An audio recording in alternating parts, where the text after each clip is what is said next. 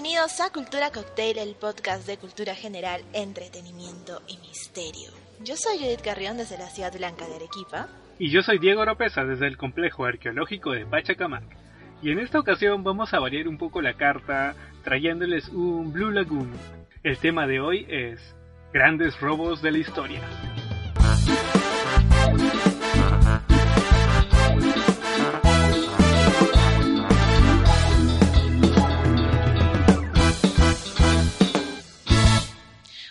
Preguntarán, y yo siempre digo que se preguntan, pero no sé si de verdad se preguntan.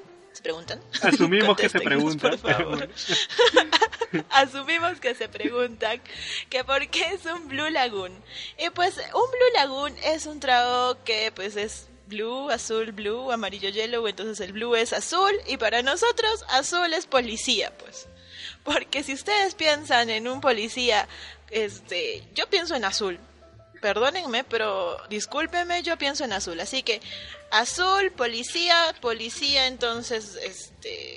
Investigación. Policiales, temas policiales, ajá. Crímenes, todo lo que es policiales. Entonces, Cultura Cocktail va a tener un Blue Lagoon. Así es. Así de sencillo. Gracias Hollywood, porque de hecho es por, precisamente por las películas, ¿no? Porque en Estados Unidos y de hecho en muchos países suelen llevar uniformes azules, aunque aquí en Perú el uniforme de los policías es eh, verde oscuro con beige y así este no tiene nada que ver, pero bueno, en muchos países es azul. Aparte también las sirenas tienen luces rojas y azules, ¿no? Así que por ahí cuenta. Claro. Claro, además, si tú piensas en Los Simpsons y piensas en Gorgory, ¿de qué color es su uniforme? Azul. Azul, perfecto. y si los Simpsons lo dicen, pues se hace. Entonces, Blue y mi profesora de, del colegio de kinder y de, inicial, de primaria, de estar súper orgullosa de mí que me aprendí los colores. Así que Blue Lagoon, azul. Listo, queda. De hecho, me da ganas de probar un Blue Lagoon. Se, se ven muy ricos. Es un trago de color azul que que si a alguien por ahí le gusta, genial. De hecho, a mí me da ganas de probar este todos los tragos, que hagamos un especial tomando todos los tragos que ah, tenemos en la carta de cultura claro. ¿por qué no? Claro, claro, degustación. Jugamos un, algo, algo de, no decir sí, no decir no. No sé, pues ya en noviembre, en noviembre les traemos especiales. Claro, claro, aparte del Blue Lagoon, trae vodka y ya, pues por ahí, pues está bien. Bueno, a ver, concentrémonos otra vez en el tema. Hablábamos que el Blue Lagoon van a ser temas policiales y que en esta ocasión empezamos en grande, empezamos con grandes robos de la historia. Pero, ¿qué es un robo? Bueno, en primer lugar vamos a diferenciarlo de las estafas, porque de hecho eh, uno cuando piensa en robos, asaltos, etcétera, piensan quizás en la película La Gran Estafa pero la gran estafa en realidad no habla de una estafa, habla de, un robo. hemos vivido engañados todo este tiempo. Hemos sido engañados. Así es, pero en este caso nos vamos a centrar en robos, asaltos, eh, generalmente botines pues millonarios, ¿no? Que tienen una imaginería detrás, una mente maestra, y de hecho este tema lo traemos a colación un poco por la casa de papel, que quisimos traer este episodio, pero no queríamos tampoco dar spoilers, así que decidimos aguantarnos un poco más, investigar un poco más el a tema. Que acabe la temporada. Claro, ahorita si en algún momento vamos llegamos a comentar algo de la casa de papel, eh, avisaremos pues este, nuestra sección con spoilers para que no, se vean spoilers. Así Sí, con voz sensual lo vamos a hacer. Spoiler alert. ok, perdón, me emocioné. Pero es que en este tema de robos, de asaltos, hay mucho, mucho pan por rebanar. Así es. Oye, hablando de pan, yo me dio hambre. No, pan no. ¿Para qué mencioné pan? Pero si es que yo estoy sin carbohidratos porque ya se viene el verano, una tiene que estar cuidando la línea, tú sabes, para tomarme mi Blue Lagoon tranquila sin remordimientos y una hablando de pan. bueno, sí. bueno, pero... Poniendo aparte nuestro déficit de atención porque Terminamos hablando de todo, creo. Claro, un sello de la Casa de Cultura Cocktail es divagar, así que bueno, ya estarán acostumbrados, si han aguantado los siete episodios anteriores, más los shots. Gracias por escucharnos. Así es. Pues ya sabrán, ya sabrán. Ya. Bueno, Eh, empezamos entonces con, con uno de los robos ya como para tratar de ir encauzando el tema. Eh, ¿Qué te parece Sí, sí, si hablamos sobre uno que tiene el nombre de una caricatura muy muy popular hace, hace algunos años? tarán, tarán. Tarán. Así es, vamos a hablar de... Perdón, me emocioné. Pero es que si ustedes no reconocen este sonidito, yo no sé qué tipo de infancia han tenido, porque estamos hablando obviamente del robo de las panteras rosa. Cuéntanos más al ¿De respecto. dónde se dio?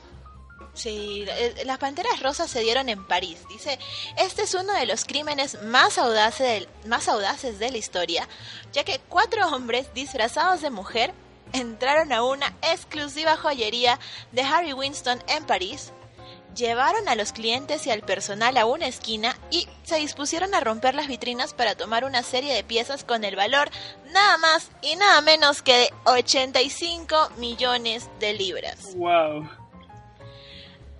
Los criminales nunca fueron identificados, pero se cree que uno de ellos también es responsable de un robo en el 2013, en el que un hombre solitario entró a una exhibición de una casa de diamantes Levive en el Carl- Carlton Hotel en Cannes y salió de ahí con un botón de con un botín, no, botón me dicen, con un botín de 110 millones de libras, porque no satisfecho con 85, 110.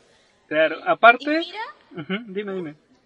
Sí, no, yo iba a decir que mira que se disfrazaron de mujer, me trae recuerdos a, a Mulan, en, en la película Mulan, entrando de mujer, me trae recuerdos a videos en YouTube en los que te muestran la magia del maquillaje. Dios mío. Oh, ¿Y dónde están las rubias? ¿Y dónde están las rubias también, ves? Claro, pero bueno, antes de, de seguir detallando un poco este asalto, eh, mencionar que de hecho los Panteras Rosas es una organización, es toda una red que es considerada la red más grande de ladrones de joyas, o sea, si bien es cierto, este robo en el cual se disfrazaron de mujeres fue un robo muy muy importante, este, esto ya es una organización que lleva más de 20 años robando, en- y no solamente en Europa, en más de 37 países, y llevan hasta ahorita más de 500 millones de dólares eh, robados. De, claro, sí es cierto. Al 2016 tenían actualizados como, no sé, 350 millones, pero ya van con más, me parece. Sí, sí, sí, de hecho estos robos eh, que estamos comentando han sumado para, para que superen su, su récord de 500 millones. ¿Te imaginas a los ladrones ahí haciendo su, su, su como, como la casa de papel Nairobi que tenía ahí sus, sus, este, ¿cómo se llama? Como que sus metas, ¿no? Como cualquier empresa tenía sus metas. Vamos a llegar a la Ah, meta. Así, exacto. así, así deben estar, yo me imagino. Claro, y de hecho, este, eh, se llaman las Panteras Rosas, o mejor dicho, los apodaron así, porque un robo que hicieron se, era muy muy similar al de la película de El regreso de la Pantera Rosa, que es un, una película en la cual narran un asalto, bueno, bueno, el robo de unas joyas de que le escondieron dentro de un envase de crema para piel. Y ellos hicieron prácticamente lo mismo en un robo real. Eso fue en el 2003, en una joyería de Londres. Y esos patas son son súper, súper este, meticulosos. No se sabe si será pues una mente maestra o serán varios, porque de hecho han atrapado a algunos de ellos en algún momento, pero nunca han podido desa- desarticular la red. Es una red, parece que es bastante grande. Y so- son tan disciplinados, así que durante meses así se hospedan en hoteles cercanos, eh, entran a las joyerías y con cámaras espías, esa es la que te venden en la teleferia. Eh, graban Ya, la de- como lo vio en TV. Claro, o sea, vamos a ir tomando notas de todas estas cosas para ir planificando un asalto. Así que los que escuchen el podcast ya saben, al final del episodio van Al a, final damos el plan. vamos a estar capacitados todos para, para cometer un crimen perfecto. Para robar la casa de la moneda, no sé, elegimos qué ciudad está más, más, este, más disponible, ¿no? Y ahorita llegan y nos, at- nos atrapan. Todo por estar en Spotify y en todas las plataformas disponibles, valga la redundancia, también síganos en nuestras redes sociales. El Cherry. Chévere el cherry. Miren que yo he estado, ahorita justo he estado eh, tengo mi queja porque mi internet está fallando horrible, pero estoy revisando y mira que las Panteras Rosas, la temida banda, fue sospechosa en el 2016 de haber atracado a Kim Kardashian. ¿En serio? Oye, eso no me lo sabía. Te lo juro. Yo tampoco me lo, me acabo de enterar, acabo de, googlear y con la magia de Google acabo de entrar a El Mundo, que es un, diario, un, diario español, y que dice, Las Panteras Rosas, la temida banda sospechosa del atraco a Kardashian. Es una organización criminal formada por serbios y montenegrinos y podría estar detrás del atraco a la celebrity quien ya ha huido de París para este 2016, estamos hablando del 3 de octubre del 2016, que ahí, como decía, tenían acumulado la, el botín de película de 350 millones de euros de las Panteras Rosas, ¿no? 350 mil millones, bueno, 350 millones. Y ha sido, dice, una estancia difícil en París para Kim Kardashian, porque la atracaron, la atracaron, la atracaron. Así es. Y es difícil estimar la cantidad exacta a la que hacían del hurto, pero las cifras bailan entre 9 y 16 millones de euros, así que poquito no le robaron. Claro, es, que estos patas, como te digo, o sea, planifican eh, sus golpes de una forma súper, súper detallada con decirte que el robo que mencionamos al inicio, este en el que se disfrazaron de mujeres y todo esto, ellos habían este, tomado todas sus precauciones, que un, que un día antes habían pintado la banca que se encontraba frente a la joyería para que nadie se sentara en ellas y así no tener testigos. Wow. Claro, pusieron su cartelito de no sentarse, la, la, banca recién pintadita y ya pues eh, mira hasta qué nivel de detalle se ponen a, a planificar, ¿no? Pero es que esa es la marca de un gran robo y no de un robo cualquiera en el que entra el, la persona y te, te, apunta con la pistola. Mira, de hecho, en lo que mencionas ahorita de que pintaron la banca para que no tener testigos tiene mucho, mucho sentido porque por, donde, por, por lo que voy leyendo, esta banda supuestamente está formada por hasta 200 ex militares de los antiguos Balcanes. Wow. Entonces, entonces sí, entonces ellos deben tener eh, formación no solo en manejo de armas, no solo en pelea, no solo en, en, esto, sino también en estrategia militar. Así es. Y mira hasta dónde los lleva la estrategia, que a pesar de contar con armas y recursos, este, nunca han disparado a nadie, nunca se han visto en la necesidad de ello, aunque sí es cierto que llevan armas reales pues para intimidar y todo eso. Claro. Mira que se les adjudican cerca de 400 robos a mano armada en los que se han llevado, pues ya sabemos la suma, 300 hasta 300 y tantos, que ahora sabemos que es 500 millones de euros, desde 1999. Así es. Y claro, es que la cifra que yo he dado de los, de los 500 millones es en dólares. Los euros pues valen un poco ah. más, entonces ahí también... Bueno, pero debe estar por ahí 350, 400, pero igual es una millonada, pues o sea, ya... Yo ni siquiera llego a, mi primer millón para cantar la de, la de Juan, ¿ese es no? ¿De quién es la del mi primer millón? No, ese es Basilos. Yo solo quiero pegar en la radio para ganar mi primer... Mi primer millón. ahí estamos nosotros, ni siquiera. Y ellos ya como si nada. Nuestra versión sería, yo solo quiero asaltar un banco para ganar mi, primer, millón. para comprarme una casa grande en donde quepa mi corazón. todos, todos. Pero es que mira que incluso ya han atrapado a uno de sus líderes, que es Borko Ilinik, en el 2014, en Alcalá de Henares. Y aún así, ellos siguen, porque como una gran organización de de, de, esta, de esta calaña, de, este, de esta envergadura, es que pueden seguir con sus, con, con sus robos, porque que atrapen a uno no significa que si ya son 200 personas eh, organizadas deben tener muchas más cabezas. No me hace pensar en Hydra. Y no solamente eso, sino que... Pensar en Hydra. sí. Cortan una cabeza y salen dos. Dios mío, Hail Hydra. Hail Hydra. No, pero es que también, eh, digamos que algo que los mantiene a flote todavía es que tienen amenazados pues a todo el mundo. No solamente a ellos mismos que saben que no pueden, no pueden desertar o no pueden revelar datos, porque no solamente pues matarían, los matarían a ellos, sino también a sus familias, a sus conocidos, etcétera. Y misma amenaza que se extiende también a sus compradores, a los que les compran los diamantes o las joyas. Por eso hasta ahorita no los han, digamos que delatado así, al menos, y los que lo han hecho no han vivido para contarlo. Pero eso ya se mezcla un poco con la mafia y todo, todo ello. Eso iba, la mafia. Es que cuando tú entras a la mafia como a la red de prostitución, también tú no sales vivo. Tú sales por con los pies por delante. Así es.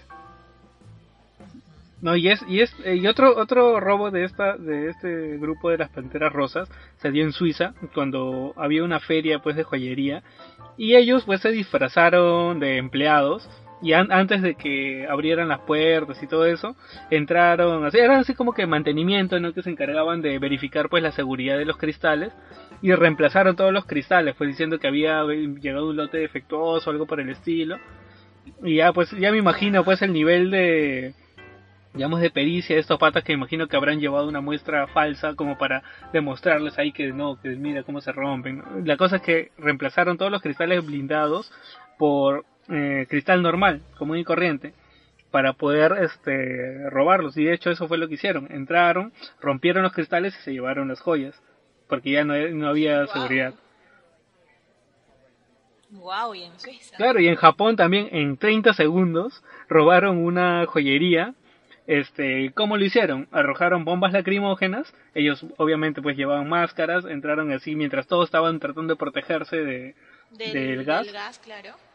Ellos este, se llevaron las joyas y se fueron tranquilamente montando bicicleta. Mira tú, encima ecológico, de cierta forma. Bueno, pero después de tanto gas que botaron, se van en bicicleta como para compensar. ok. No, pero es que, es que es cierto, o sea, este nivel de planificación es algo, digamos, característico de este tipo de robos, aunque vamos a ver una lista bien, bien variada. Y, por ejemplo, eh, hablemos otro, de otro robo que se dio en una red de supermercados Monoprix, en la cual se llevaron, pues, este, 800 mil dólares de solamente con aspiradoras. ¿Cómo? ¿Cómo así? O sea, este, dentro de las cajas de, de, esta red de supermercados taladraban un agujero así pequeño nomás que permitiera la entrada del tubo de la aspiradora y metían pues este el tubo ahí y se, se llevaban todos los billetes los aspiraban. Y eso fue como que algo repetitivo durante bastante tiempo hasta que eh, después de muchos años una gran suma. claro sumó sumó pues un gran monto y al final decidieron cambiar el sistema. Aunque aún no se explica por qué solamente en esta cadena y por qué no cambiaron su sistema de seguridad después de tantos años. A lo mejor los montos que les robaban no eran lo suficientemente altos como que para que meriten un, un cambio de sistema de seguridad que me imagino también que debe ser bastante caro.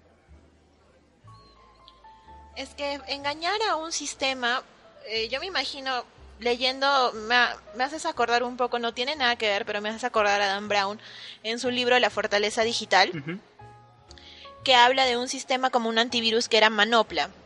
¿Qué pasa con Manopla? Que él eh, filtraba ciertos eh, malwares que, entraban, pero si tenían una combinación que no, de cierta forma, podía engañar a este sistema, ¿no? y que al final podría ser un, un, bicho que sí pudiera causar un gran daño. Entonces yo me imagino que eh, hackear un sistema de seguridad para que puedas pasar como, como en el colegio raspando con 10, con 11, entonces una, una engañadita así, me imagino. Me imagino que ha podido ser para que no lo detecte de, esta, de, de manera de una amenaza en sí, sino como que sí una pérdida que puede ser considerada aceptable dentro de lo normal. Así es. Sí, pues eso, eso es cierto. Es como, por ejemplo, ¿no? En los gremios de construcción, que ya este, digamos que cuando se inicia una obra ya se sabe que van a llegar así esta mafia a pedir cupos de dinero, entonces como que incluyen dentro de su presupuesto los gastos para poder pagar este, este tipo de cosas, ¿no? Eso es cierto. Yo no te voy a decir de qué empresa ni cómo, porque después me vienen a acusar, pero yo he trabajado un tiempo para una empresa en la cual eh, nos pedían hacer servicios de mantenimiento a lo largo de todo el país. ¿Y qué pasaba con esto? Que habían lugares en el país en los que tú ya sabías que iba a haber eh, en algún punto alguien que te iba a pedir un cupo. Entonces, cuando tú postulabas, porque eran por licitación, cuando tú postulabas para poder ganar la licitación y poder realizar este trabajo, es que dentro de tu presupuesto teníamos que considerar el pago eh, de cupo. Así es. Porque si no, no salía cuenta. Entonces, también. Y para los que no están muy familiarizados con esto, porque quizás no están muy metidos en el mundo de la construcción como nosotros, este, el tema está en que por, por ley cada obra que se ejecute necesita pues tener cierta cantidad de personal local de la zona, así es. Entonces, este, se forman estos gremios de construcción que es como que sociedades de obreros, los cuales, este, digamos que son puestos en una obra, digamos, así el contratista no lo quiera, tienen que estar sí o sí, pero ellos como que cobran los sueldos de los trabajadores, pero ellos no hacen nada, no, mandan sus trabajadores, o si los mandan, los están ahí haciendo hora y no cumplen con su labor, ¿no? Eh, porque son, digamos que, delincuentes en su gran mayoría. Exactamente. Y tú pagas por seguridad, básicamente. Así es. El mundo de la construcción es bastante complejo, bastante, bastante complejo. De repente algún día podemos hablar de eso si les interesa, hacemos el podcast de, de todo lo que nos ha pasado, penurias, penurias de un arquitecto, también podemos hacerlo. Claro. Pero, a ver, volvamos a los grandes, de, los grandes robos. A los grandes robos. Sí, a ver, este, eh, habíamos hablado de lo de la aspiradora, ¿no? Sí. Ya. Eh, no sé, ¿qué te parece si cambiamos eh, el tipo de moneda que roban? No hablemos de, de ¿cómo se llama? De, de dinero en sí. Hablemos de otro tipo de valor que podrías robar. ¿Cómo que? Me estoy refiriendo. ¿Oro? No sé, a ver. Eh, papas mm, fritas. Como en la casa de papel, ¿la hacemos en pepitas? oh, spoiler. Ah, bueno, ya, ya pasó. Perdón, perdón. ya pasó buen tiempo, ya anunciamos hace rato que que iba a contener posiblemente spoilers, pero bueno. Pero por ahí le pones el spoiler alert. Spoiler alert, así Entonces, con la magia de postproducción. De repente, si es que no, ya ustedes disculparán. Pero, mire, podría haber sido oro. En esta ocasión no nos vamos a ir tan lejos, nos vamos a, ir a un país que al que le tenemos mucho cariño porque tenemos muchos oyentes allá. Estoy hablando de México. Y en esta ocasión es el robo de cómo dos estudiantes universitarios robaron un tesoro arqueológico del Museo Nacional de Antropología. Wow. Exactamente. De hecho hicieron una película, de hecho hicieron una película que se llamaba Museo. Eh, y estaba inspirada en este robo, que era el robo de 1985, y sucedió nada más y nada menos que un 25 de diciembre. Ya. Ah, estaban navideños. En lugar de festejar Navidad, claro, todo el mundo estaba ahí. No sé, no sé, cuéntenos sus tradiciones de Navidad, pero aquí se come pavo. se come pavo en la noche y todos tranquilos, todos felices comiendo panetón y chocolate. Pero ellos no. Fueron en 1985, 25 de diciembre, los estudiantes Carlos Perches y Ramón Sardina y llevaron a cabo uno de los robos más escandalosos de la historia reciente, por así decirlo, de México. Y eran estudiantes, adivina de qué carrera. Déjame adivinar. ¿Arquitectura? No, tampoco tanto. Eh, ¿Arqueología? Uno podría decir quizás arquitectura, porque bueno, pues no, se habrán estudiado la, la, distribución del edificio para entrar, no sé. Arqueología porque estaban interesados en las piezas. No, amiguito. Entonces. Eran estudiantes de veterinaria. ok. O sea, what the fuck. Te juro. No sé, pero los chicos ya dijeron, la veterinaria no es para mí, vamos a robar un museo.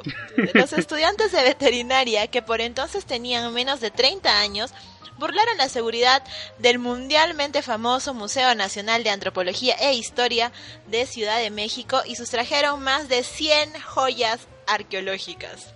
Ah, wow. De verdad. Dice que despistaron a las autoridades, eh, incluso se manejaron hipótesis de que de repente un grupo de traficantes profesionales estaban detrás del robo y lograron estar impunes y sin que se, se dieran cuenta hasta 1989. ¿Y los capturaron al final? Cuando fueron... A... Sí, los capturaron. Pues. Dice que fueron halladas las, las piezas de diferentes culturas prehispánicas cuyo valor es incalculable. Wow. Y bueno, pues en este evento inaudito en la historia de México se convirtió además en una fijación para Manuel Alcalá, guionista y diseñador mexicano de 42 años, quien empezó a investigarlo y pues por ahí pueden buscar la película que se llama Museo y está protagonizada por el babacito de Gael García Bernal. Perdón. Perdón por la baba, pero es que Gael García Bernal. y así que por ahí lo por ahí los pueden encontrar. Eh, y para que se den una idea, ¿no? Estuvo estuvo incluso me parece nominada al Oso de Plata como mejor guion. Así que Interesante. Bueno, hablemos de, eh, hablemos de otro robo, también un museo, que de hecho está considerado como el mayor robo de arte de la historia.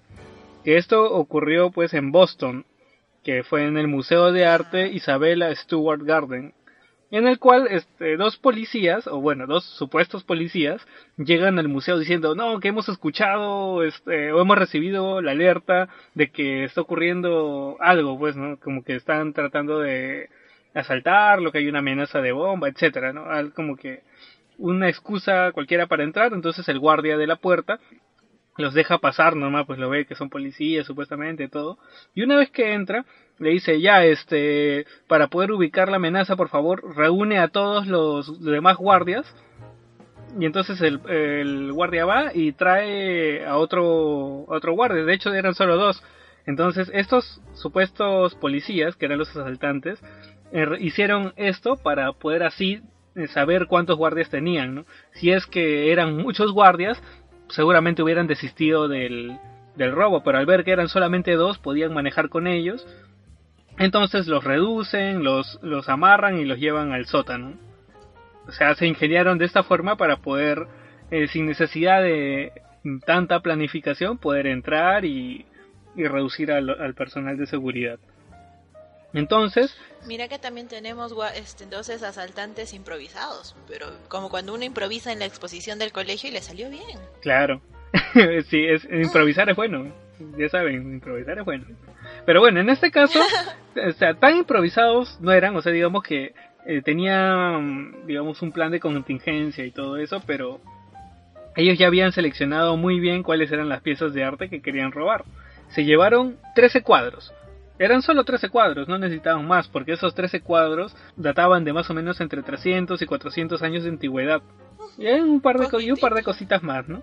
Y, o sea, de hecho no se sabe quiénes fueron, pero incluso el mismo personal del museo hasta el día de hoy sigue dando como que recomendaciones a, a ellos, por favor, que cómo cuidar los cuadros, por si en algún momento los recuperan, etcétera, o deciden eh, siempre hay pues estos coleccionistas de arte que compran piezas a veces robadas y deciden después donarlas a, a sus lugares de origen, etcétera y están ofreciendo pues una recompensa de 5 millones de dólares. Así que tú que me estás escuchando, si es que has escuchado Te sobre esto, claro, puedes dar la, la voz de alerta y ya pues te llevas tus 5 millones facilito, ¿no? Un sencillito, siempre es bueno un sencillito y 5 millones no le cae mal a nadie. Claro.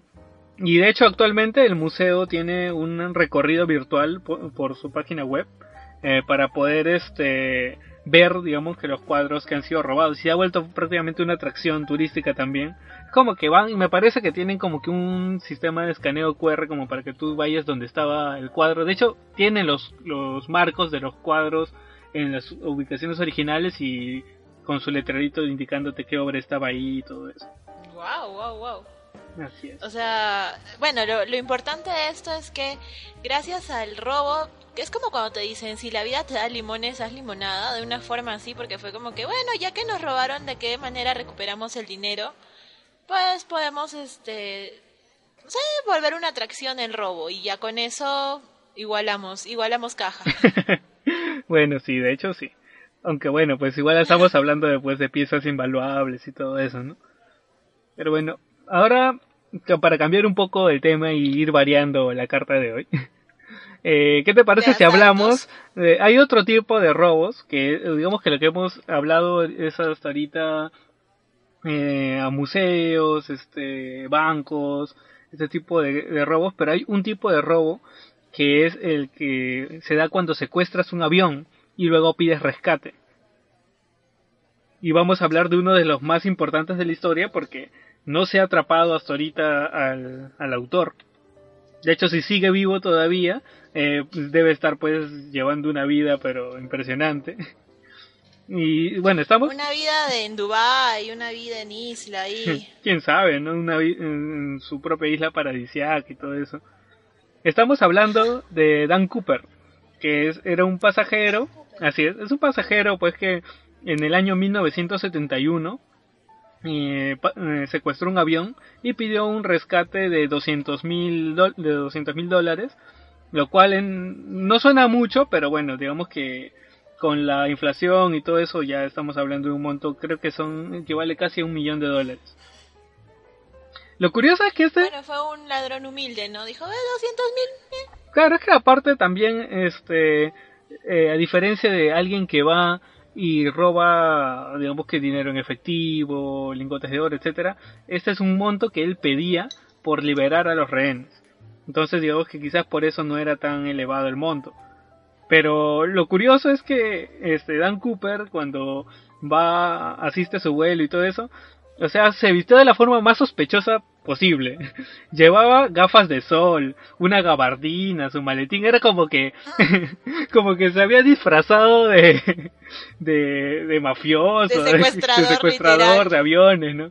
Es como que era imposible no notarlo, pues, pero bueno, estamos hablando de 1971. ¿Y, nada, entonces es como que estaba tranquilamente este, sentado pues en su asiento cuando eh, pasa la zafata y él le da pues una nota.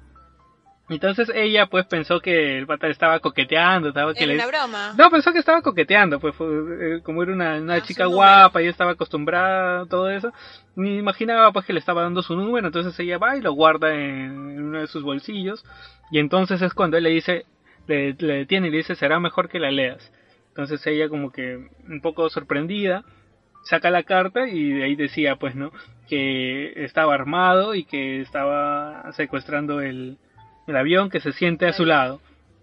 Entonces ya Oh, pues ¡Qué sorpresa, bitch! Claro, entonces este es así como accede pues a la cabina y todo eso y luego de eh, varios viajes que o sea el avión estuvo en el aire bastante tiempo hasta que contactaron al FBI y este eh, llegaron a acordar que le iban a pagar lo que le estaba pidiendo entonces aterrizaron le dieron pues eh, lo que él pedía que eran aparte de estos 200 mil dólares cuatro paracaídas entonces liberó a todos los rehenes excepto al piloto, al copiloto, a la azafata y a un trabajador más. Despegaron Ya. y este en algún momento del viaje eh, saltó con uno de los paracaídas y no se so- Me, me lo imaginaba. así es, y no se volvió a saber nada de él eh, aunque algunos por ahí dicen que a lo mejor no sobrevivió a la caída etcétera lo curioso es que o sea el avión ¿Te estaba imaginas? Sería bien sad, es como, como el para meme, ¿no? Roba un montón, secuestra, secuestra un avión, logra su cometido y luego se muere. Claro, imagínate pues que el FBI le haya dado pues un paracaídas defectuoso como para que no sobreviva, ¿no? Ah, Puede ser, pero o sea, yo que él pues mm, ya hubiera llevado mi propio paracaídas, ¿no? Para asegurarme, pero bueno. Eso no se sabe porque, o sea, no se ha encontrado su cuerpo, nada, solo se encontró una pequeña parte del botín. Una familia lo encontró así este eh, cerca a la orilla de un río y se supo que era parte del botín pues porque tenían registrados este los eh, números. ex- los exacto, números de los números de serie, sí. Y eso que el avión era seguido por dos casas, ¿ah? o sea, este, estaban como que listos, atentos a en qué momento iba a saltar, pero aún así no lo pudieron atrapar. Y es por eso que Dan. Cooper se convirtió pues en, en, digamos que en el mayor asaltador de aviones, no tanto por el monto, sino porque nunca se le atrapó, nunca se supo nada de él, digamos que fue el robo perfecto. Si es que sobrevivió también. Eh, A eso iba, si es que sobrevivió. Puede haber sido, de repente nosotros contándolo a Dan Cooper como una leyenda y en realidad el pendejo se murió. bueno, sí. es que puede haber pasado. Este, a ver, continuemos. Pasemos al siguiente, al siguiente robo que tenemos en carta. Vamos ahora entonces a un lugar bastante cercano a nosotros también, cuna del fútbol, que tiene que... ¿Cuántas copas ya tendrá? No sé, pero... Eran cinco, a ver si por ahí me, me, cuentan. Eran cinco, si no Creo que era pentacampeón, ¿no? Sí, sí. Era pentacampeón, me parece. Hasta ahí me quedé, entonces voy bien, no estoy tan desfasada. Estamos hablando de Brasil y en Brasil sucedió el robo al Banco Central de Fortaleza en Brasil. Y este robo tiene una particularidad que vamos otra vez a agarrarnos de la, de la cultura pop que siempre metemos nosotros aquí en Cultura Cocktail, que hablemos un poquito de la casa de papel. Eh, tiene cierto parecido con esto porque vamos a tener un túnel y vamos a tener una bóveda cerca que fue alquilada. Dice que una banda formada por unos 35 hombres se llevó de este banco 150 millones de reales, que son aproximadamente unos 52 millones de euros por ahí. En dólares son casi 70 millones. Por ahí más o menos, así que ay, nada más ponerle millones ya a cualquier moneda ya es como que Entonces, sobre todo si son euros o dólares, ya es como que, ay Dios mío, no. Se llevaron esta cantidad en el fin de semana del 6 y 7 de agosto del 2005, hace unos 14 años. Fue un robo de película porque sumamente planificado. Los ladrones excavaron un túnel de unos 80 metros que llevaba directamente a las bóvedas donde se guardaba el dinero. La banda, de hecho, alquiló una casa vecina y utilizó para crear una supuesta empresa de jardinería. Así tenían pues como para, para disimular el por qué había tanta, tanto movimiento de tierra. Ah.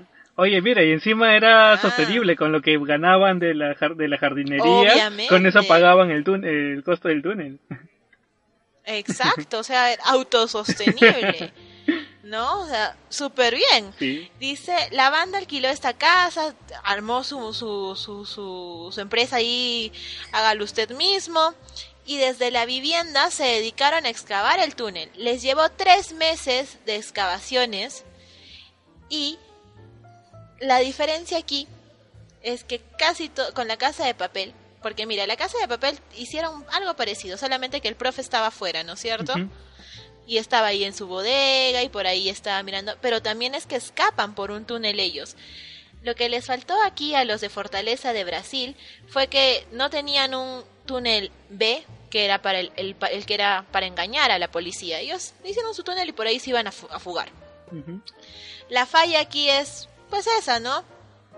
Fueron capturados casi todos los integrantes de la banda. Sin embargo, solamente la policía ha podido recuperar poco más del 10% del dinero robado. Wow. O sea, al final... Tuvieron una falla, sí, pero tan mal no les fue. Igual fue bastante rentable. ¿eh? Claro. Y además, yo me imagino que en esos tres meses de jardinería algo habrán ganado extra, ¿no? Oye, pero ¿tú sabes cómo los atrapan? No, no, no, a ver, cuéntanos, ¿cómo los atrapan? Resulta que es como que ya bacán, o sea, este, robaron todo, todo, tenían en el botín guardado y estaban pues en Fortaleza que digamos que no era un lugar muy gran, muy grande que digamos en comparación a otras ciudades de Brasil. Entonces uno de estos patas este, va y se compra pues una Hammer, ¿no? Que es una camioneta gigantesca y súper costosa. Y entonces otro miembro de la banda se dice, oh, yo también quiero, ya, se compra una Hammer. Entonces todo el mundo se empezaron a comprar pues camionetas súper costosas. Y era súper raro pues ver en un lugar como este tantas camionetas de este tipo, ¿no? Entonces dije, Tanto lujo. así es, algo sospechoso había, ¿no? Y es así como le hicieron muchas luces y ya pues llegaron a capturar.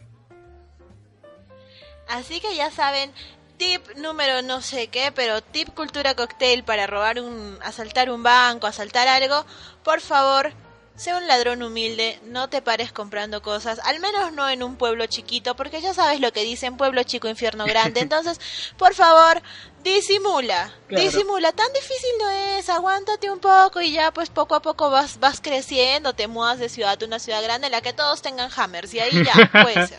claro, pues o sea, no, si lo vas a, y si lo quieres gastar, ya gástalo, pero no en el mismo lugar donde has robado. Sí, no, no, por favor, reacciona, reacciona. Ahí tienes tu tip, un tip, ¿no? O sea, y estos tips ya son tips post robo, ¿no? Así es. Oye, esto me hace recordar a un robo que hubo este también en, en, Sudamérica. Estamos hablando de Argentina, del robo al Banco Río. Y de hecho se dice pues que este robo en cierta forma habría inspirado a la Casa de Papel porque también tenía una mente maestra, a la cual le llamaban el maestro, no el profesor, sino el maestro. Ah, mira tú. Claro, entonces es un robo que se dio en Buenos Aires hace unos, eh, ¿cuántos? 13 años más o menos. Y, y se oyeron y huyeron por un túnel en unas lanchas inflables. Ya, entonces eh, entraron solamente seis ladrones y capturaron pues a 23 rehenes. Y este, en este caso pues no tenían armas reales, eran armas de mentira. Pero aún así pues eh, simularon esta toma de rehenes. Afuera habían más de 300 policías armados hasta los dientes. Y, y era es como que estos fatos estaban este, tranquilos de la vida, estuvieron ahí, pidieron pizza. Y estaban así todo de lo más tranquilos. Incluso después de cinco horas de tensión, entraron pues este, los policías al banco, así con todo. Pero ya no estaban los, los asaltantes. Se habían ido por un túnel que ya, ya tenían preparado. Eh, eh, ya pues esto los conducía hacia estas lanchas inflables se llevaron 15 millones de dólares y dejaron un mensaje así escrito en, la bóveda que decía la cámara de los secretos ha sido abierta enemigos herederos de perdón perdón. Así es justo dejaron eso entonces fue cuando digamos que los policías dijeron what the fuck qué ha pasado aquí eh, Maldito Malfoy. Ya, perdón, perdón, ahora sí dinos que habían dejado escrito, perdón, siempre tengo que meter algo potérico, lo lamento. No, perfecto, perfecto. Ya, lo que, lo que escribieron al final era esto. En barrio de ricachones, sin armas ni rencores, es solo plata y no amores. O algo así. ¿Viste? ¿Viste? ¿Viste? Si tenemos oyentes en Argentina, nuestras imitaciones argentinas son pésimas, pero si tenemos oyentes en Argentina, ¡que viva la parrilla! Oye, qué rico, seguimos hablando de comida. Tengo hambre, pues, ya iba a cenar y no sé. lo, curioso, pues, de este robo era que eh, digamos que ninguno de los asaltantes era como que tenía antecedentes o no, no volvieron a cometer este delito y no se sabe pues el paradero del dinero, ¿no? Al final fue que... Es que ellos sí planificaron bien el post-robo. Pero no planificaron algo. Y de hecho en esto se parece mucho a otro robo que vamos a contar más adelante. Y que también cayeron por el mismo motivo. Una esposa. ¿Por qué? Porque... Por... Sí, es como que estaba súper celosa porque este, su marido como que estaba planeando fugarse con su amante y entonces ella dice, ah, no, Ah, no, a mí no, entonces es los de la, terminó delatando. A mí no, perro. ¿Y lo delató? Sí. Bien hecho por infiel, perdóneme, pero si es que hay algo que yo no perdono es la infidelidad. Así que, bien hecho por infiel. Así es. Así que ya saben, si van a asaltar, así es, si van a asaltar pues un banco para que sea el crimen perfecto, o bien, o eres soltero, o bueno, séle fiel, ¿no? O sea, no, no seas este como este tipo que por hacerse la de gracioso, la del vivo, terminó pues fregado y no solamente él, sino, sino toda la banda, ¿no? Y mira que entonces ahí el Señor pudo haber eh, entendido completamente el significado de la palabra karma. Así es. La mente maestra de este robo pues se llamaba, eh, apellidaba Araujo, Fernando Araujo, que tenía unos 44 años, era así como que un este un pintor de cuadros, este era profesor, por eso también su apelativo de, del maestro, y era como que los reclutaba a ellos, pues, digamos que mal vestido, con, con barba, de hecho fumaba y todo esto, y es por eso como no se lo tomaron muy en serio, pero al mostrar, demostrar que tenía un plan, digamos que infalible y todo eso, ya fue que se ganó la confianza de la banda y terminaron cometiendo este gran golpe. Es que mira que creo que uno de los de los super tips para, para cometer un asalto es que te subestimen. Así es. Me parece, me parece que sí, porque es pasar sobre, o sea, pasar desapercibido, pasar su, que te subestimen, que piensen, pues no creo que esta persona que es tan tan, no sé, que se ve tan inocente pueda ser la mente maestra de uno de los más grandes robos de la, de la historia, ¿no? Así es. O puede ser que te subestimen, o puede ser como en la casa de papel que su hay, hay uno de los capítulos que a mí me encanta, que es el de Brasil versus Camerún. Ya. Y ellos explican que ellos iban a salir, terminar, o sea, iban a causar tal conmoción en la gente de España que los iban a terminar considerando no asaltantes, sino eh, héroes, de cierta forma, como la resistencia, y de hecho lo logran, porque ellos dicen, mira, la, la gente está afuera, la policía nos está atacando, nos gana en número y nosotros pues vamos a demostrarles nuestro lado humano, por así decirlo.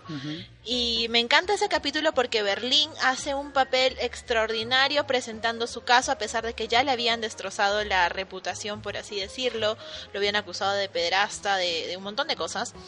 Entonces, me encanta ese capítulo porque el profesor decía eh, si tú enfrentas en un partido de fútbol a Brasil y a Camerún, tú por simpatía vas a apoyar al que está en menos ventaja. Y eso es lo que vamos a hacer. Vamos a ser los héroes que estamos en desventaja y que estamos mostrando nuestro lado humano. Y creo que ese es un super tip para lograr un gran asalto. Es al final de cierta forma ganarte la simpatía de la gente, ¿no? Así es. Entonces, ya sabes, amigo, amiga, si quieres robar algo, idea tu plan teniendo en cuenta que también debes tratar de parecer simpático, pues un ladrón chévere. Como Robin Hood. Sí, oye, ¿verdad? Robin Hood, o sea, claro. ha sido, digamos que, digamos que el ladrón más popular de, de, no sé, quizás de la historia.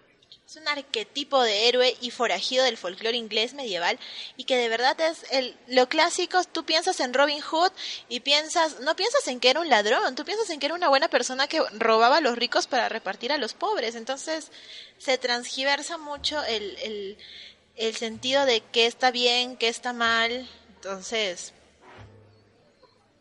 y por ahí, por ahí va también esta, esta situación, ¿no? Robin Hood creo que ha salido en, en Disney, en incontables películas, lo hemos visto de humano, lo hemos visto en forma de zorrito, lo hemos visto en muchas oh, formas a Robin Hood. Me encanta esa película.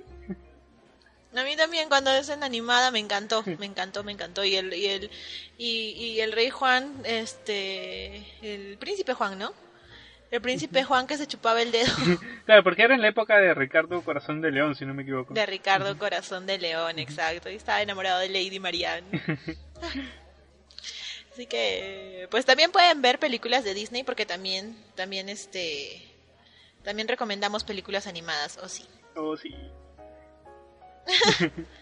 Estabas mencionando un robo más que ya vamos a ver casi casi para finalizar, porque ya estamos, mira qué rápido se pasa la hora, ya van a ser que casi una hora que estamos acá. Wow, se está pasando el tiempo y hay tantos robos de los cuales este hablar. Nosotros cuando hacemos pues estos episodios investigamos, nos ponemos a, averiguar cosas y de hecho esto daría para varias partes.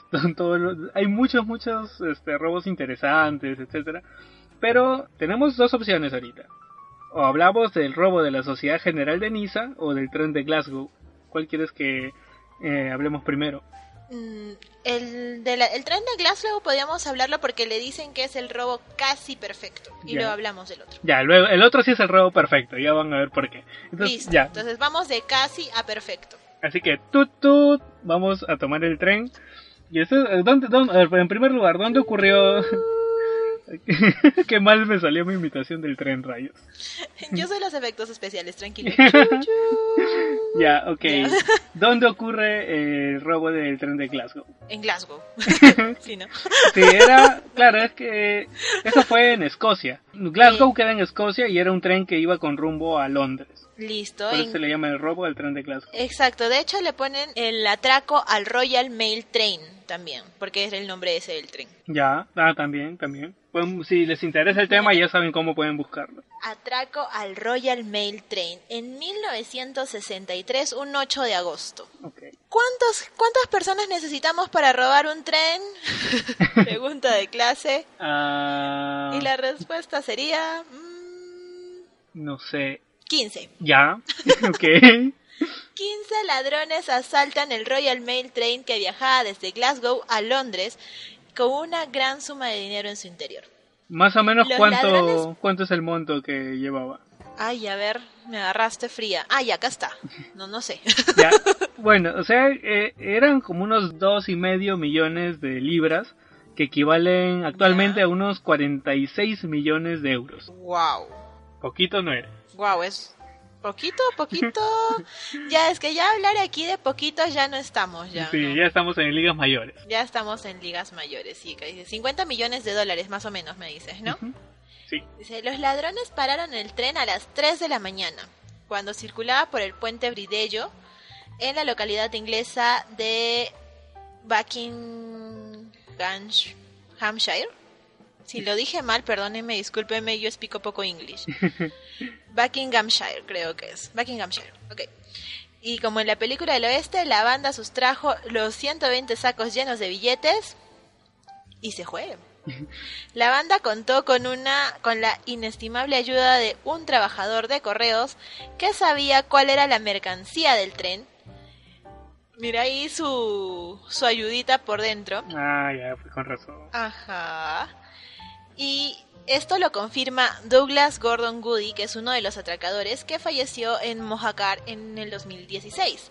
Y este mismo señor dijo que, que también había visto Buster, la película protagonizada por Phil Collins, que narra la historia de este atraco. O sea, encima él dice, sí, yo, yo salté el trencito y también me vi la peli y está buena.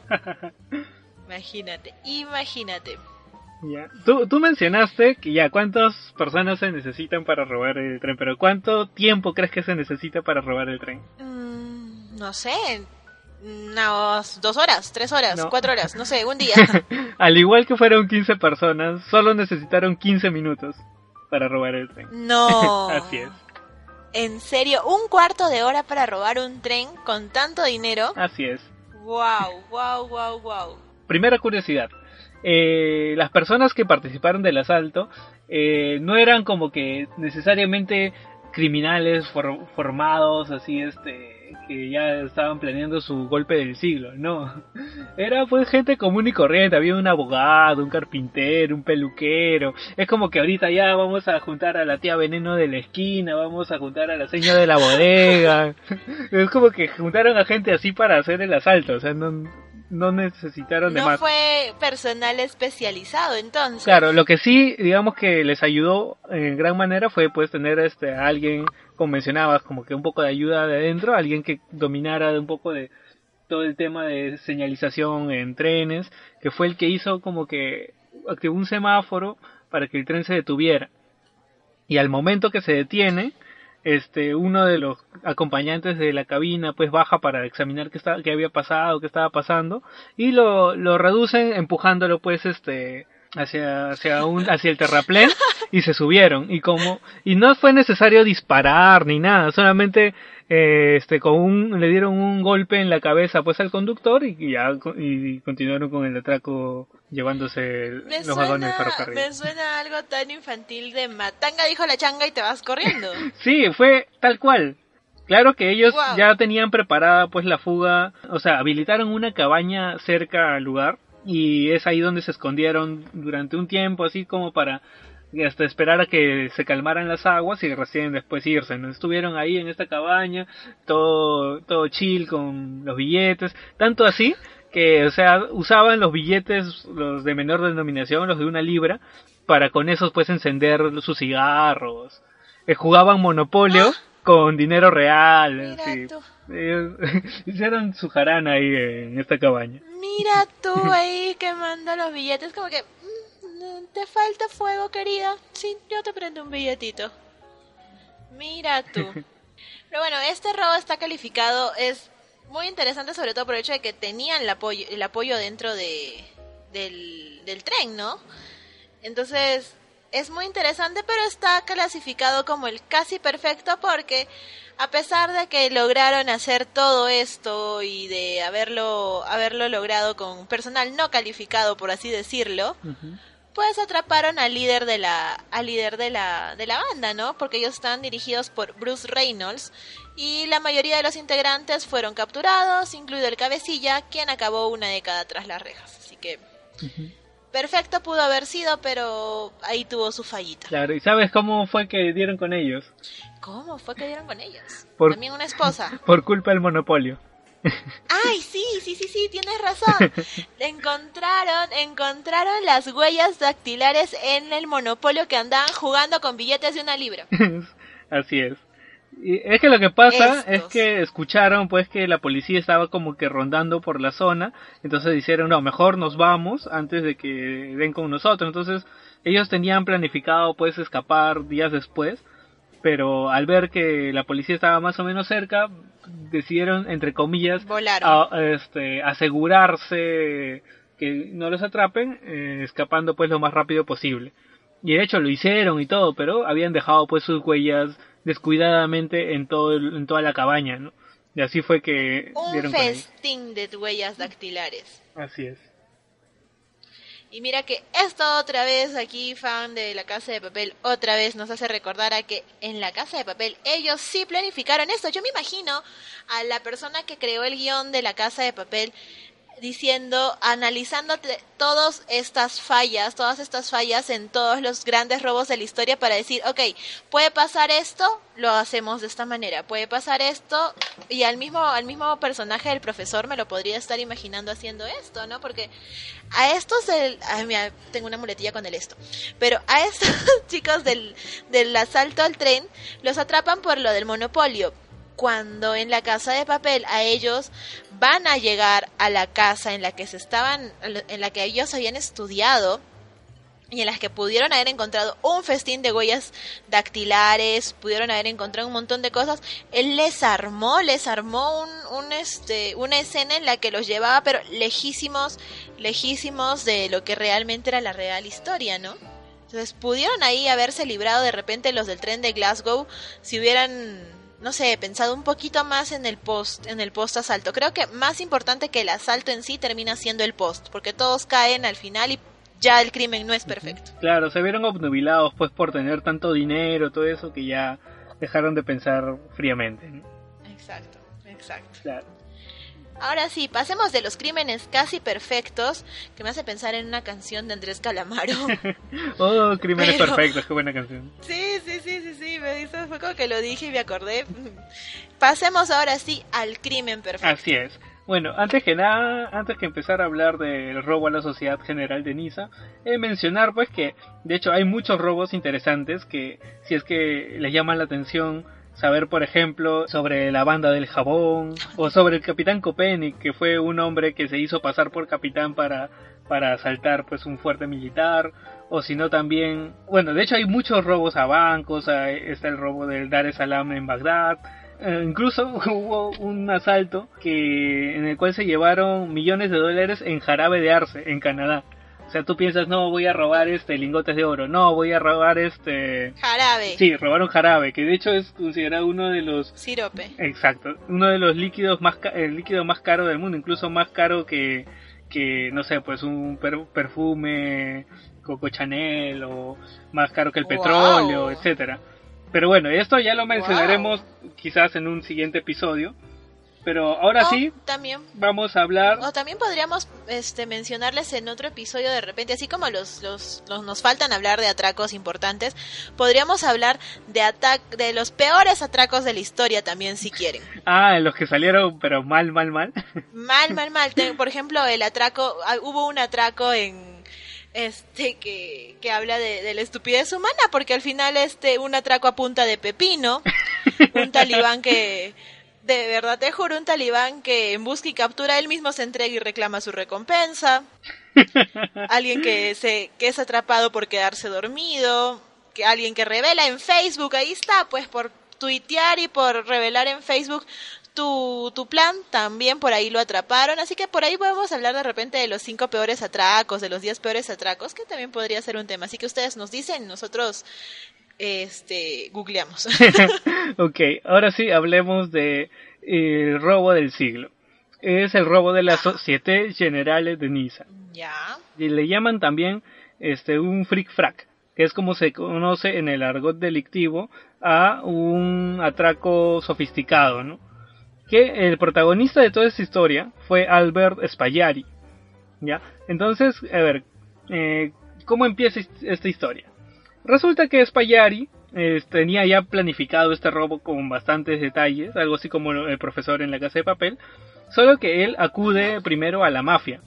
Él va a la mafia, entonces él va este, tratando de buscar este financiamiento, apoyo por parte de la mafia, pero ellos dijeron no, es, es lo que tú quieres, Cholito, es imposible, o sea, es este, es una cámara impenetrable y al final pues los van a capturar, nos van a capturar y no, no queremos arriesgarnos a eso. Así que nosotros seguimos con nuestras cosas de mafiosos y tú ya ves lo que haces. Entonces, él funda su propia sociedad delictiva y busca, buscó como que... Luchón. Claro, o sea, buscó expertos en la materia. O sea, cada uno tenía una función muy, muy definida de qué es lo que tenía que hacer. Y entonces eh, usaron las alcantarillas. Duró más o menos tres meses la preparación. ¿Ya? Resulta pues que habían visto pues eh, justo en, el, en un mapa que la red de alcantarillado pasaba justo por debajo de, de esta cámara acorazada de, de este banco. Entonces fue que empiezan a cavar un túnel desde la alcantarilla hasta la cámara y el equipo con el que contaban para excavar pues pesaba una tonelada, tenían que moverlo este dos metros por día, por eso fue que demoraron tanto en, entre estos tres meses en llegar hasta la cámara, pero se lo tomaron con total paciencia.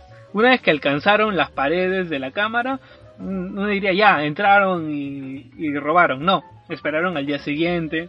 Y al, ya al día siguiente que entraron, eh, no fue tampoco que ya agarra todo lo que encuentres y nos vamos. No, se pusieron a, a montar un picnic en el cual pues estuvieron bebiendo vino, comiendo quesos finos, y se dieron el lujo pues de escoger a quienes robar. Digamos que robaron eh, a las empresas más grandes, los montos más grandes, de, porque esos son como que cajas de ahorros, cajas fuertes, y los robaron a, ellos dejando de lado los ahorros, digamos que personales de las personas. No, no solo eso, sino los que eran robos de... a personas naturales, digamos que tenían sus ahorros de toda la vida ahí, ellos los dejaron en paz. Solo robaron los montos mayores y este se fueron dejando una nota muy similar a lo que vimos del robo en Argentina, que decían sans erm, sans hein et sans violence. Que en, e- la tuya. Claro, que, que en español significa Hakuna Matata, una forma de ser.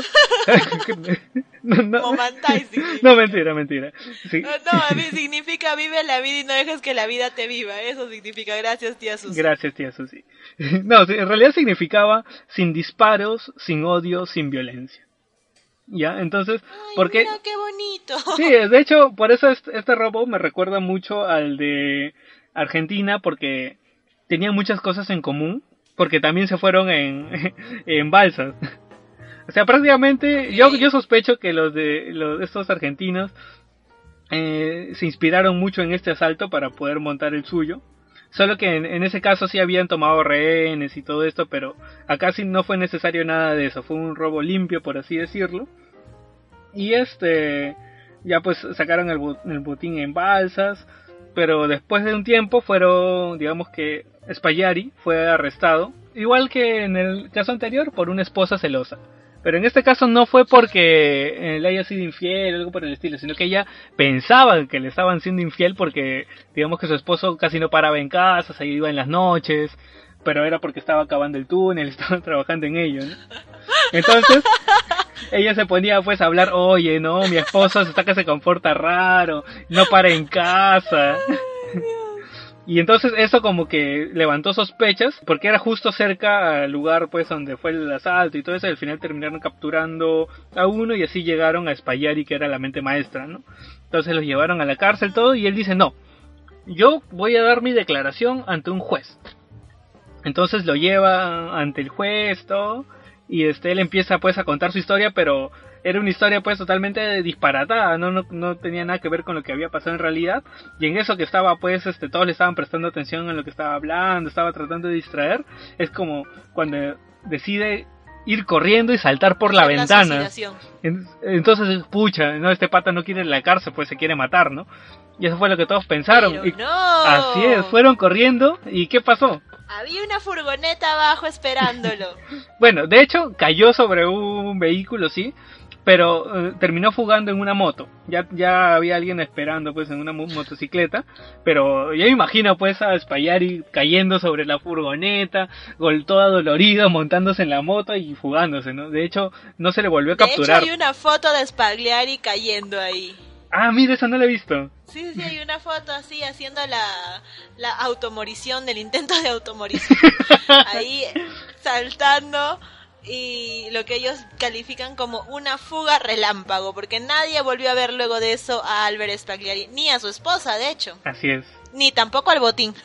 Claro, o sea, es, digamos que lo capturaron pero fugó, o sea, es por eso que es considerado como el robo perfecto, porque este no se pudo, digamos que recuperar todo eh, el botín, esto, y al final Spagliari murió en Italia en 1989 a los 56 años, víctima de un cáncer de garganta.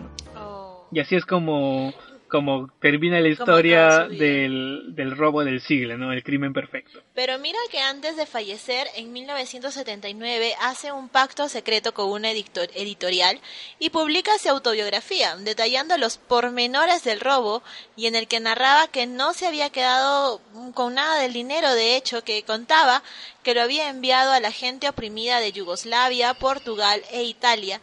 Todo un Robin Hood moderno. Sí, de hecho, Spaghetti es todo un, personaje y quienes le interese pues su historia pueden seguir investigando más al respecto. Hay mucho, mucho que hablar de este personaje y ya quizás este, profundicemos en eso eh, más adelante si ustedes así lo desean. Si lo desean, claro que sí, nosotros, nosotros nos debemos a ustedes, así que cuéntenos qué quieren y, y ahí vamos, a, vamos este pues investigando más, ¿no? Y nos vamos cantando una matina sono alzato. Oh, vela, chao, vela, chao, vela, chao, chao, chao. teníamos que hacerlo, teníamos que hacerlo. Sí, bueno, creo que ya tenemos todo lo necesario para planificar nuestro propio asalto, así que vamos a ir pensando, no sé, a lo mejor si robamos un banco uh, o unas obras de arte, aunque yo me voy más por lo del jarabe de arce, me, quiero quiero probar. Sí, en eso pensaba, yo también podríamos ir robar algo así como el jarabe de arce, sí, yo creo, yo creo, podría ser. Me, me, late, me late. Sí, para los hotcakes. Ay, sí, no, porque todo el capítulo, Dieguito, hemos estado hablando de comida así, pero indirectamente creo que ambos tenemos hambre. sí, es cierto. Hagamos un capítulo de, de comida, pues. Sí. Creo que por eso vamos a dejar el episodio aquí porque nos vamos a ir a comer.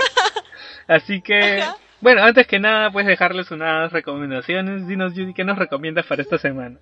Yo les voy a hacer una recomendación. Yo veo bastante cine español y esta recomendación, así como les recomendamos hace rato al papacito de, Gael García, pues ahora llega para ustedes, chéquense Las Brujas de Sugarramurdi, que es una película española dirigida por Alex de la Iglesia y protagonizada entre varios por Mario Casas. ¿Quién no conoce a Mario Casas? De tres metros sobre el cielo, tengo ganas de ti. Sobre el cielo, digo, sobre el cielo, claro. Y este, esta película es del 2013, del 27 de septiembre del 2013, y está inspirado en el, en el auto de fe que se efectuó la Inquisición española en 1610, donde 39 mujeres de su garra murdi fueron procesadas y acusadas de brujería, y 12 de ellas condenadas en Logroño a la hoguera. ¿Por qué les recomiendo esta película? Esta película inicia con un atraco, así que ahí van a ver el atraco. No les voy a spoilear mucho porque el atraco es, si bien no tiene mucho que ver al final con, con la película y la trama, porque la trama es más sobre la brujería y estas cosas, el atraco puede estar calificado como uno de los atracos más graciosos que yo he visto en mi vida. Es como, les voy a dejar solamente esta frase que era, ¿por qué trajiste a tu hijo al día del trabajo justo hoy? Ya. Justo cuando tu trabajo es robar un banco. Entonces, por ahí los dejo. Chequenlo, de verdad. Sale Mario Casas disfrazado de soldado, si no me equivoco. Así que van a verla. Si por ahí están haciendo caso a las recomendaciones que les hacemos, Las Brujas de Surgarramurdi, estoy segura que les va a sacar una sonrisa. Es de verdad es comedia y terror al mismo tiempo. Son dos, dos géneros que uno cree que pueden, no pueden estar tan ligados, pero lo están. Así que les va a sacar una sonrisa y un par de gritos. Chequenla, las brujas de su Murdi. De hecho, Alex de la Iglesia también creo que este, prestó la voz hasta a un personaje de Toy Story 3 en, en, el doblaje español, si no me equivoco. Alex de la Iglesia tiene muchas muchas películas. De hecho, es un es un director este bastante bastante reconocido este español, ¿no? Entonces, por ahí lo por ahí lo pueden ir buscando es un genio sí, sí es un buen director y tiene películas también este varias relacionadas a crímenes a robos cosas por el estilo dense una una chequeada de su filmografía que les va a gustar sí. así es. Sí, sí, sí. Chequenlo, chequenlo de todas maneras, porque pueden eh, también ver de él Balada Triste de Trompeta, que estuvo eh, nominada como mejor película, como mejor director y como mejor guion original en los premios anuales de la Academia de Goya. Así que, como les decimos, es un genio. Así que chequenlo, chequenlo que sí. Así es. Y bueno, mi recomendación también será una película que este es una película de, digamos que mucho más ligera, es bien este bien fácil de ver. Es, de hecho es una película de Jim Carrey, que es uno de mis comediantes favoritos, que es este Las locuras de Diggy Jane que quizás no es una de las películas más reconocidas de Jim Carrey y todo eso, pero a mí me gusta mucho de hecho siempre que la veo me mato de risa, porque trata sobre es un empresario pues súper exitoso que al final pues termina desempleado y se ve obligado pues junto con su esposa a asaltar bancos, tiendas, y se vuelven pues unos atracadores así de lo, de lo más este profesionales, ¿no? Y así pues va recuperando todos los lujos que tenía y todo eso, pero tiene detrás de todo esto una historia muy muy bonita, un, un final bien bien interesante, a mí me gustó mucho. Y este, ya si quieren pasar el rato, no, no, no saben qué ver y quieren algo súper ligero como para ver en familia, reírse un rato, ya saben, las locuras de Dicky Jane. Listo, entonces tenemos por ahí de todo como para para poder distraernos un fin de semana. Así es. Y bueno, hasta aquí el episodio de hoy de Cultura Cocktail y muchas gracias por escucharnos. No se olviden que nos pueden seguir en todas nuestras redes sociales, en Facebook, Instagram y Twitter como Cultura Cocktail Podcast o Cultura Cocktail. Así es, y pueden escucharnos en las plataformas digitales porque estamos en Spotify, estamos en iBooks, Estamos también, bueno, en Spreaker nos quedamos hasta el episodio 5, pero si quieren escuchar nuestros primeros episodios, pueden escucharnos ahí.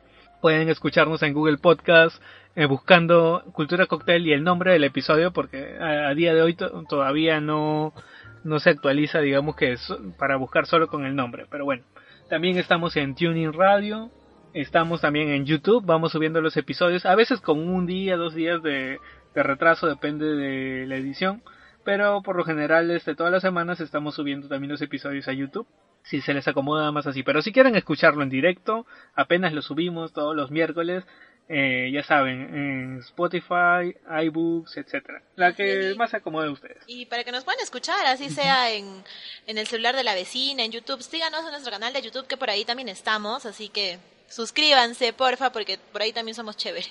Claro claro y no nos vamos a ir sin antes agradecerles, como siempre, muchas gracias a nuestra audiencia internacional, que de verdad, momento Kardashian otra vez. Gracias a la gente de El Salvador que tenemos por ahí, Honduras, Guatemala. Y, y ya saben que eh, de todos, de todos los países, Perú, Ecuador, México, Chile, Bolivia, tenemos chicos que nos escuchan de Bolivia también. Así que ya saben que nos pueden escribir por cualquier lado. Hemos estado publicando sus memes, hemos estado publicando sus recomendaciones. Cuando nos recomiendan, de verdad, los amamos mucho más. Así es, mucho amor a ustedes y los esperamos la próxima semana en el siguiente episodio de Cultura Cocktail. Estamos preparando varias cositas. Así que ya saben, hasta la próxima semana. Adiós. Bye bye.